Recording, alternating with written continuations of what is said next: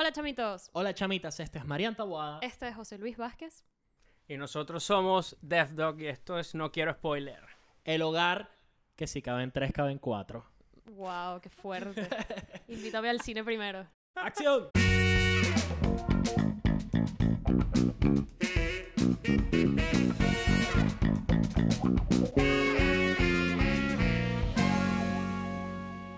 Bienvenidos al episodio número 20 de No Quiero Spoiler. Sí, sí, Hoy vamos sí. a estar hablando de Queen's Gambit y en español Gambito de dama.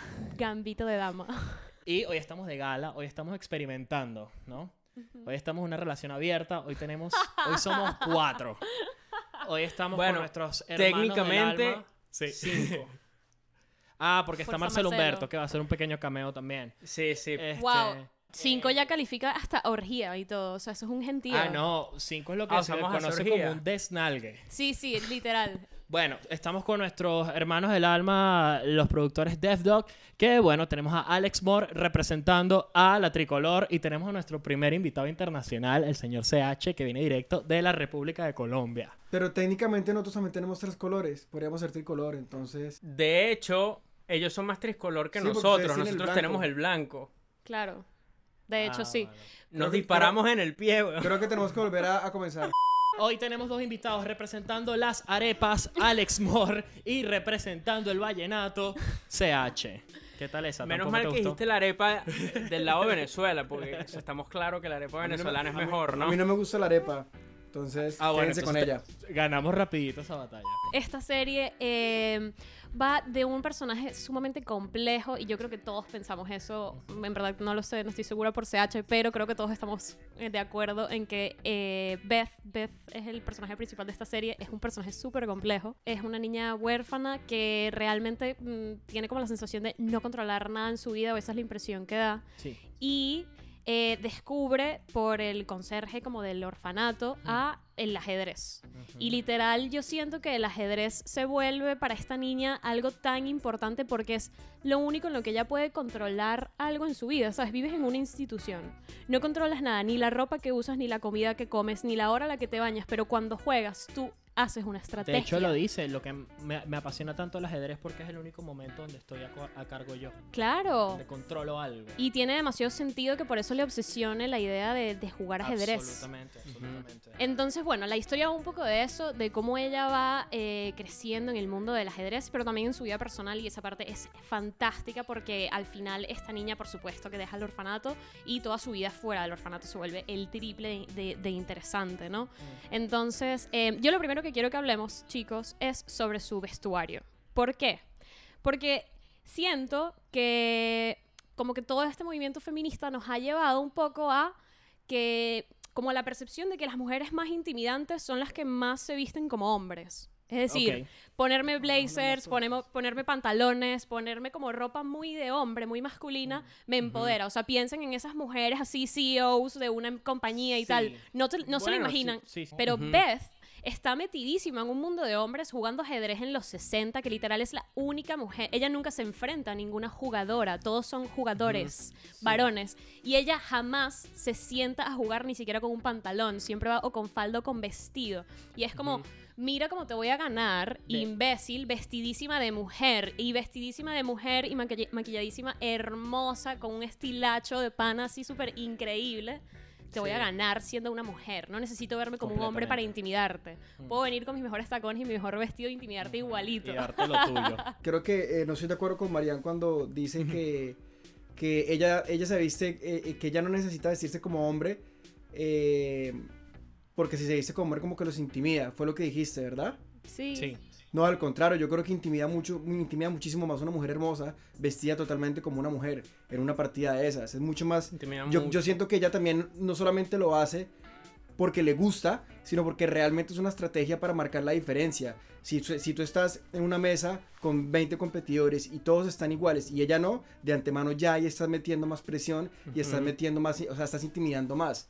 Entonces yo siento que parte de cómo ella se viste es una estrategia para poner un statement de que yo soy la diferente acá y por lo tanto, gane o pierda, ya soy única en este torneo. Yo, yo, yo te compro tu argumento, CH, en el 2020, pero en, en los 60, que tú te sentaras con una falda y que no te dijeran como, ah, eres una mujer que tan buena puede ser en el Claro. ajedrez, no te lo compro. O sea, si eso fuese hoy en el 2020, te compro perfectamente tu argumento de que el hecho de que estés vestida como mujer incluso sea más intimidante. O sea, o como mujer, me refiero, como muy femenino, es lo que quiero decir. no sé. Pero en los 60 no No sé. sé. En los 60 sí Yo- creo que, que muchos Los 60 era jugadores una lo pudieron tomar así como, sí. meh, esta es una jeva, o sea, es una Sí, sí, sí, mujer, sí, qué tan sí. buena puede ser en el ajedrez. que me va a hacer piernitas ricas. Esto Debe lo que- ser que piernitas ajá. ricas me va a ganar. El, don, el mejor don que puede tener esta chama es saber cocinar, ¿sabes? Sí, que sí, eso es lo que hace la mujer. Claro, pero, pero un poco pasa al comienzo del show y mientras va progresando eh, y se va creando como el, Sí. el mito de quién es esta tipa, se vuelve intimidante lo, el- el- Claro. lo, lo fe- lo- lo femenina que es y, Sí. y ella lo usa a su ventaja. eh, no, no, no quiero entrar en momentos específicos, pero hay, hay, hay, hay varios momentos en los cuales ella hasta como de coquetea un poco y se pone toda súper así como flirty y lo usa a su favor Sí. eh, en, en partida. Además de- que de alguna manera, o sea, como que tú dices que en el 2020 si me lo compras y en el 2020 hay unas vestimentas tan extrañas que eso realmente a mí no me intimidaría. En ese tiempo todo el mundo era muy unísono y que llegue ella, yo siento que sí intimidaba muchísimo que se vistiera como una mujer muy femenina. Hoy en día tú ves gente que ni se sabe qué sexo es y ya ni te intimidas, ya estás acostumbrado a ver tantas cosas que realmente Buen si llega una mujer Sí. muy, muy femenina y muy, muy, muy, muy rica y muy todo. No no hay intimidar porque simplemente te va a decir, uy, qué linda. Pero no intimida porque hoy en día lo ves muchísimo. Me es que yo entiendo me lo que quiero, lo que quieres Me decir. encanta pero este lo debate, que, me encanta que Ale- Alex y yo estamos como viendo un partido de tenis, como que tú dices algo y volteamos aquí dice CH y me gusta este debate. Marian, yo soy Tauro, no me vas a convencer. No, no, no, yo no te quiero convencer. encanta. Yo en lo Tauro Y absoluto. Leo. Capricornio. Yo no, yo no Tauro estoy versus buscando, Leo, la pelea. No estoy buscando convers La pelea del convencerte, solo quiero explicarte mi punto de vista.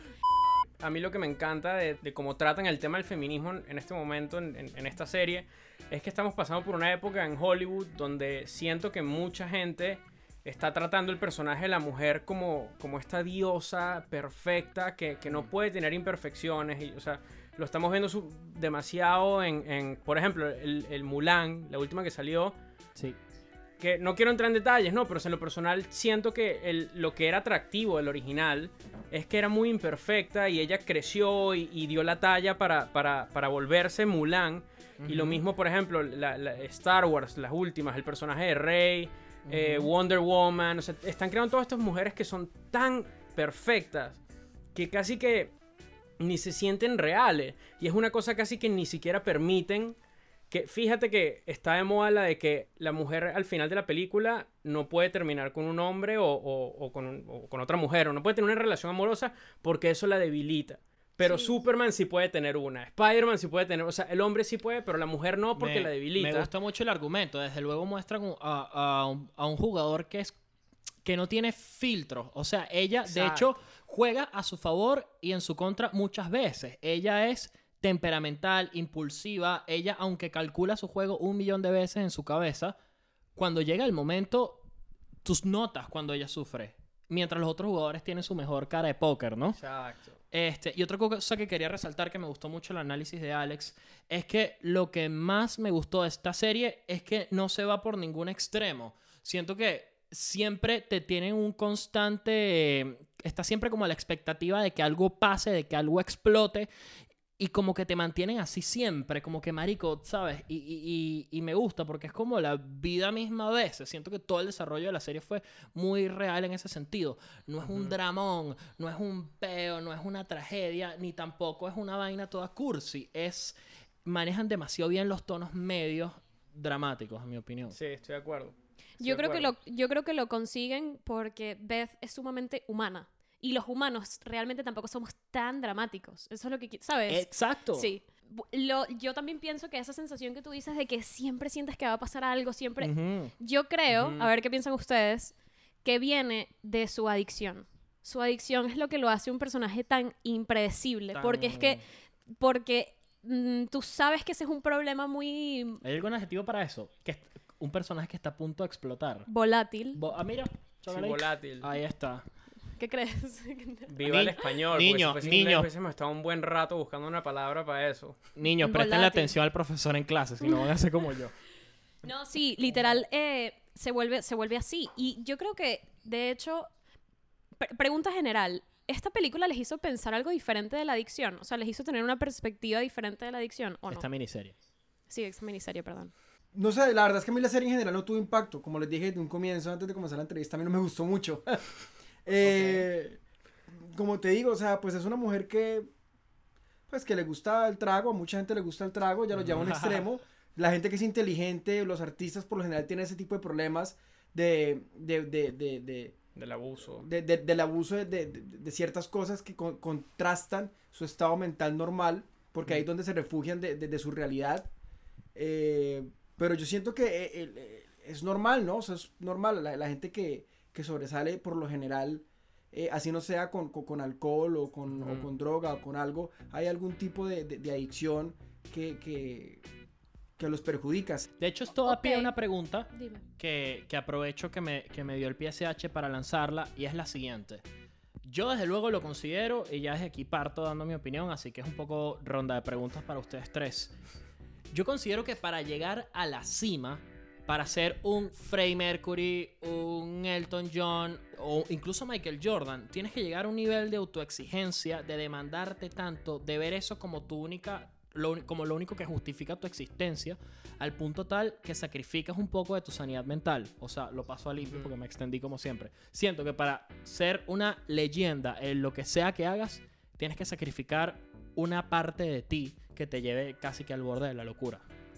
Ok. No sé si era locura. O sea, sí, pero también siento que hay una contraparte a eso. Que fíjate que, que lo, lo ves en toda esta gente que ha marcado la historia. Que sí, eso como que te lleva a, a la mesa, ¿no? O sea, sacrifiqué mi cordura, eh, pasé por una depresión, ahora soy adicto a X o Y. Y sí, te trae a la mesa y, y- y trae la atención de todo el mundo.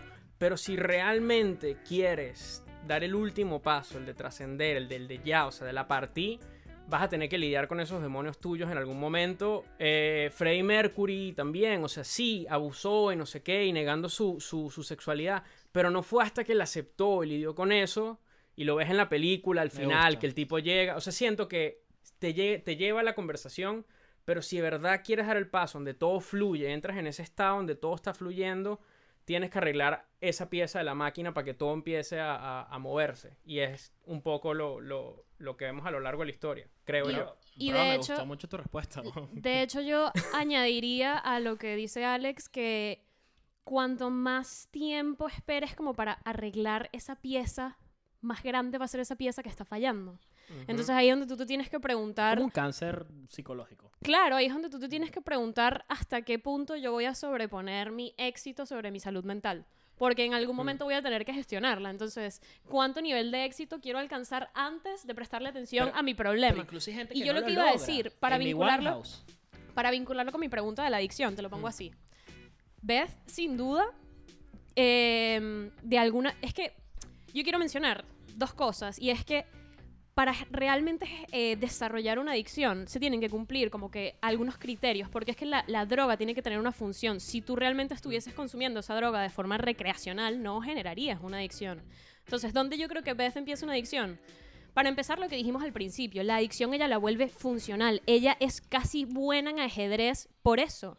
Porque cuando usaba la droga para imaginar estrategias, para es casi crear el equivalente estrategias. A un, a un beisbolista que se puya para sacar más honrones. O te pongo otro ejemplo. Un o, saludo a Alex Cabrera. o, o la típica persona que está en la oficina desde las 9 de la mañana, son las 8 de la noche y Sí. tiene que seguir trabajando y se mete un pase de coca para poder hacerlo. Tú estás volviendo muy funcional esa droga porque esa, esa droga te está ayudando en tu día a día.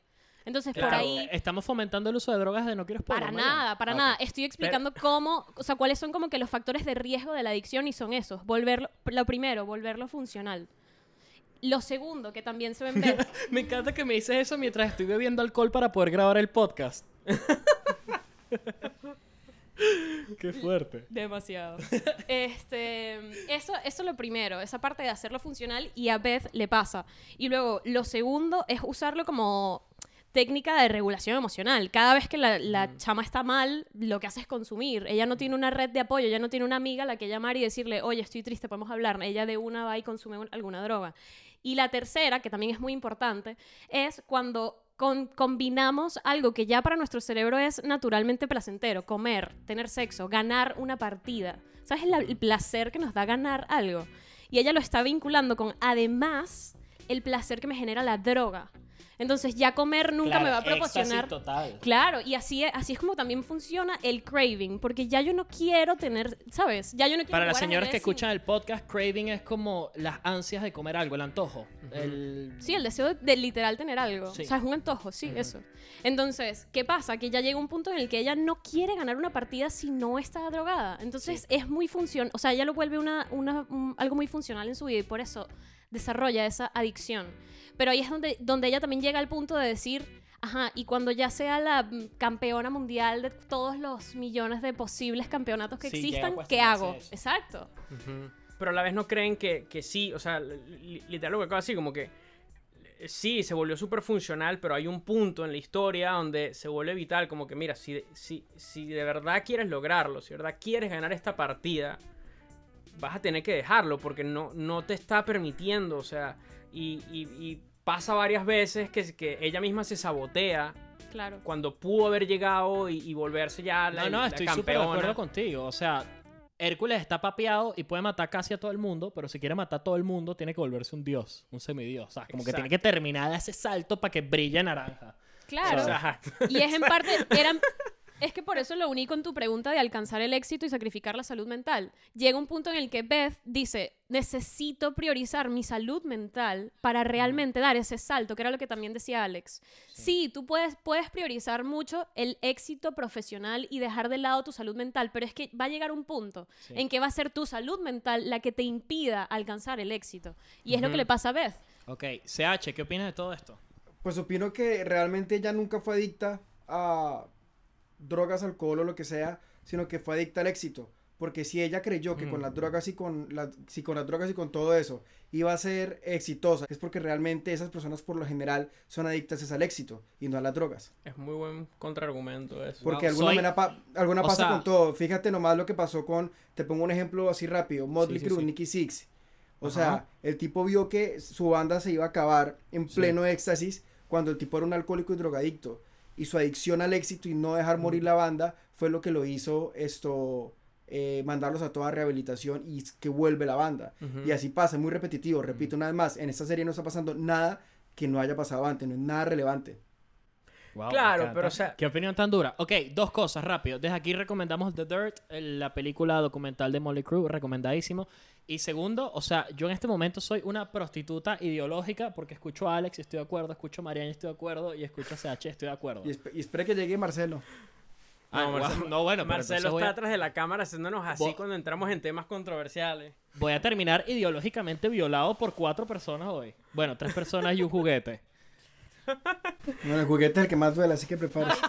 No, pero mira, ya, para mí no hay problema con que sea predecible, porque, o sea, y de hecho, y esto es algo que, he hablado con ustedes dos antes, lo, lo del Hero's Journey de, de- Sí. de Joseph Campbell, que era un filósofo que, que, eh, se puso a analizar historias a lo largo de, de- la Sí, el humanidad. viaje del Ese- héroe, la, la Biblia de los guiones. Exacto, y él se dio cuenta que hay patrones que se repiten y funcionan, y, y de hecho si analizas esta historia, esto es el Hero's Journey, casi todos siempre son huérfanos. Pero es que casi todas las historias son... el- o sea, Sí, o sea, y, y es literalmente como el juzgar viaje... un tema porque tiene estructura de verso, puente, coro. Exacto, o sea, y al final el, el Hero's Journey es una historia súper cíclica que literalmente empieza desde lo más bajo, en un sótano, ella jugando Sí. ajedrez en un sótano, y va subiendo los peldaños y, y llegando a lugares, o sea, donde nunca se esperó. Sí, sí, y fíjate que el Hero's Journey siempre tiene que terminar con el héroe volviendo donde todo empezó. Y no voy a entrar en detalles, pero hay un momento donde si ella de verdad quiere ganar, tiene que reencontrarse con su pasado, con sus demonios y todo.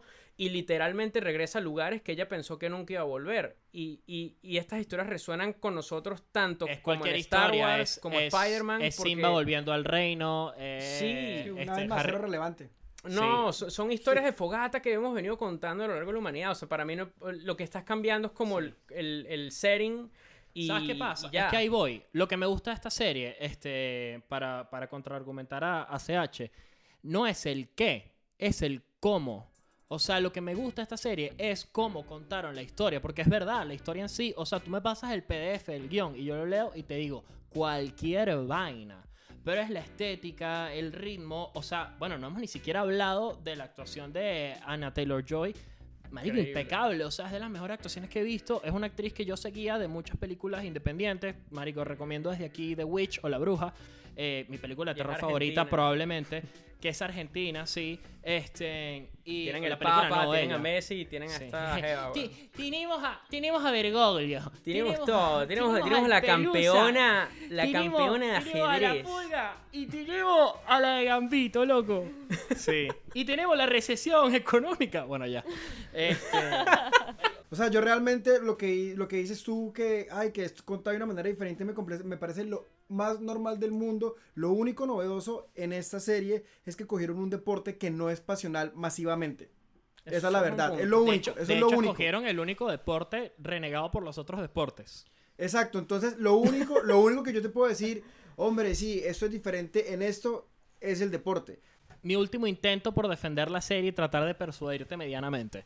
¿No crees tú que lograron lo que logró Whiplash o lo que ha logrado muchas películas que no hace falta saber tocar batería o que te importe lo más mínimo la batería o el ajedrez en este caso para que sientas la, La pasión, que pasión. ella siente? Si te fijas, nunca muestran un partido de ajedrez de verdad. O sea, nunca hay un plano cenital, palabra difícil, busquen en la RAE, este, donde veamos el partido completo. O sea, el partido da igual. No es como cuando ves un partido de baloncesto que hay 43 a 64, sí. no sé qué. Es que ni lo entiendes, vamos a admitirlo. Nadie sabía qué coño estaba pasando en ningún momento. En ningún momento. Pero la capacidad que tú me estés explicando algo tan ajeno a mí y yo conecte, tienes que ser demasiado bueno Es en el storytelling. Y es y tienes que haber desarrollado muy bien el personaje, porque porque me importa Claro. tanto que gane. Y A además que no es solamente eso.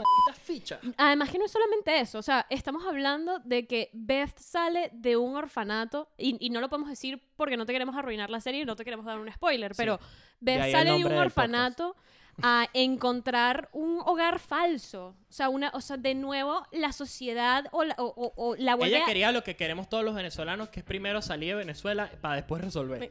Claro, yo diría que, que también a Ah. veces lo que más queremos, más que una historia novedosa, es una que esté muy bien desarrollada en Sí, cuanto al personaje. ¿sabes? Tiene que ser una historia que yo diga, me creo que esa persona puede existir y yo me creo que, un que Beth Harmon puede existir. O sea, lo desarrollaron Por cierto, tan bien, lo su personalidad. Esto es un, o sea, es un guion basado en un libro, pero el libro es una historia original. O sea, Ujú. no es que existe Beth Harmon, no es que hay una caraja que no nada, ok, todo esto Totalmente original antes de ficticio. que busquen en Google la mujer. Lo que yo quiero decir es, por ejemplo, Beth sale del orfanato porque la adoptan. No es un spoiler, eso pasa en el episodio casi Marico, es dos. sentido común, porque sale Ajá. un orfanato. Entonces, ella sale de un orfanato esperando que va a tener unos, pa- unos padres, pero ella termina siendo casi los padres de esos padres, ¿sabes? Eso Sí. a mí no me parece para nada tampoco predecible. Rapidito antes de evaluar esto, eh, el soundtrack impecable. Marico, es increíble. bro. O sea, me, Sí, me no. transportó a los 60, la estética, todo. Yo genuinamente, o sea, es que yo, de- yo creo que esa es mi época favorita para la música, para la moda, para, para todo. El compositor hizo siete temas diferentes para Beth. Para los que no saben, usualmente a la hora de componer para cine, tú creas leitmotifs, o sea, temas asociados a una persona, a una idea, a un concepto. Y cada vez que suena ese tema, es- en el subconsciente uno lo conecta a esa persona. En el caso de Beth, no, no hizo un tema, le hizo siete, porque el tipo dice, esta mujer es tan compleja que yo no puedo resumirla con un tema, tengo que hacerle siete melodías, una para su adicción, una para su vida amorosa, otra para el ajedrez, una para tal, tal, tal, tal, tal. Me encanta. Y, o sea, a mí eso en cierta forma me parece innovador, seguramente alguien ya lo hizo, pero me parece súper cool que lo haga y la manera como lo va desarrollando, lo que hablamos el otro día, de que el, el score empieza con un piano. El piano es lo más predominante y representa a Beth, un, instrumento súper solitario, como Beth en, en- en su vida. Y poco a poco, mientras ella va creciendo y se va rodeando de gente, van llegando más instrumentos, va sonando un cello, va sonando la orquesta y va, y va creciendo poco a poco. A mí todos esos conceptos de- de- del tipo me, me parecen súper cool. No Sí. sé tú. Sí, o sea, es- está muy cool y todo eso, pero finalmente prefiero algo que de pronto no sea tan elaborado y que sea y, que- y que marque más eh, eh, el soundtrack. Yo soy Ok. de las personas que Yo dice tengo... que yo soy de las personas que dice que, ok, la pudiste haber partido con mil teorías y con mil cosas y todo eso, pero si de pronto haces algo que la profundidad no es tan, tan, tan, tan compleja, pero haces algo que de verdad se le queda a la, a la gente en la cabeza, como en la música, eh, admiro mucho más esta segunda persona. Que Me encanta cine. que soy el odioso de, de- de esta entrevista. Antes de que se me venga todo el mundo encima, nunca dije que era un mal soundtrack. Ok. Nunca. No, Pero no, la no. orquestación espera. es brutal. Yo así, tengo- o sea, es que siempre me dicen, pero es que CH, pero es que es buena. Sí, es buena, solamente no es relevante. El soundtrack es bueno, pero es muy genérico. A mí, a mí me encanta que, que tengas una opinión tan sólida y que, y que, y que nos traigas contraargumentos, porque la verdad es que todo esto Pues siempre no, es será muy aburrido si todos estuviéramos de acuerdo, ¿no? Sí, sí. Sería, sería espantoso. Estoy en desacuerdo de eso. Lo que, lo que sí quiero que estemos de acuerdo es una ronda rápida de evaluar este, en la serie. Eh, ¿Empezamos con CH una vez o lo dejamos de último? No, vamos a dejarlo de primero, obviamente. CH, ok. CH, ¿cuánto le das? 6 de 10, cero relevante. Ok, wow, qué fuerte. Pero me, me Qué gusta- fuerte como ni siquiera merece una unidad de medida, pero aún así tiene un 6. Pero Eso me parece un aprobó, poco... me, gusta, me gusta que haya aprobado. Eh, bueno, yo voy a decir rapidito lo último, que, que me encariñé mucho con ese nombre que detesté tanto que dije al principio, me gustó mucho Gambito. Yo casi no me refiero a ella como Beth, me refiero a ella como Gambito. Gambito puede ser tu perrito, tu gato, tu, tu mejor Es como- amigo, tu como vecino. Gamboa bebé. Es un Gamboa, bebé. Un saludo a, a Rodrigo Gamboa desde aquí. Es un Gambito. Claro, me gusta. Gambito casi puede ser el nickname cuchi que le tienes a un novio, ¿sabes? Gambito. No, al órgano genital de tu pareja. Wow, te fuiste. Gambito. Es una serie que, que me encantó. Desde luego es de lo mejor que ha salido este año. Lo único que sí te voy a decir es que, y, y donde dije que estaba de acuerdo con CH, me encantó el cómo lo dijeron. Creo que el, director es Scott Frank. Creo que hizo un trabajo impecable. Creo que mi, mi único problema es un poco que la historia a lo mejor no es tan profunda. Este, no, no tiene desenlaces, digamos, tan originales. Pero, brother, lo que es la dirección, el vestuario, la música, la actuación de, de Anna Taylor Joy, de todo eso, es de lo mejor que he visto este año, probablemente. Pero sí tiene el handicap de que a lo mejor el guion no es la cosa que más me haya sorprendido en el planeta. Este, por eso y mucho más. Eh, yo le voy a dar eh, un 9 bolsas de tienda de alcohol de 10. Wow, fácil nueve de eres. 10. Qué fácil eres. Yo creo que yo le voy a dar 8 de 10 muñecas rusas. ¿Eso cuánto le dio? Yo le doy 8 de 10. ¿Por qué, o- por qué 8 de 10, Marian? Porque a mí me gustó demasiado eh, todo el tema de la adicción, porque para empezar me obsesiona. O sea, los trastornos de, de abuso de sustancias son increíblemente interesantes porque, y aunque CH piensa que ella realmente era adicta al, al éxito, yo pienso que lo que menos le interesaba es el éxito. De hecho, muchas veces hasta se le... Es que iba a ser un super spoiler, pero bueno, ella muchas veces está un poco desligada de decir, pero, ajá, pero ¿qué hago? O sea, yo en cuestión de cinco años voy a llegar lo más lejos que se puede en mi carrera. Yo de hecho casi creo que eso era una desmotivación para ella, porque era como, ¿qué hago después? O sea, yo a los 25 años voy a haber llegado ya todo lo lejos que podía llegar en el ajedrez y probablemente me, queden como 50 años de vida. ¿Qué hago con todo ese tiempo libre? Entonces, yo mm, realmente estoy un poco en desacuerdo con eso. Pues muchísimas gracias a los productores de Death Dog, nuestros queridos hermanos del alma. Eh, ¿Dónde se encuentra Death Dog? Alex o CH, cuéntenos. Estamos principalmente en Instagram como DeathDog. Sí. Por si acaso se escribe D-E-F-T y dog como perro. Vale, entonces se encuentran en Instagram como arroba DeathDog. Están tan activos y sacan tantas vainas que ni siquiera... O sea, si nos ponemos a desengranar todo lo que sacan. Pero bueno, para resumir y porque me interesa, eh, tienen un formato que se llama eh, Drunk Dog Sessions, donde hacen covers con un ligero twist eh, a los Death Dog de esos temas, donde incluso este, pues está nuestro antiguo invitado Mauri, donde estoy yo. Bueno, estuviste tú, sí. Muchas gracias a nuestros amigos Deathdogueros por venir. Hace mucho que queríamos que vinieran, así y estamos muy felices de haber hablado de Queen's Gambit con ustedes porque nos gustó muchísimo a nosotros. Sí. Y, y bueno, gracias por acompañarnos. Recuérdense que No Quiero Spoiler está en Instagram, en los otros sitios yo creo que ya nos jubilamos y no queremos estar.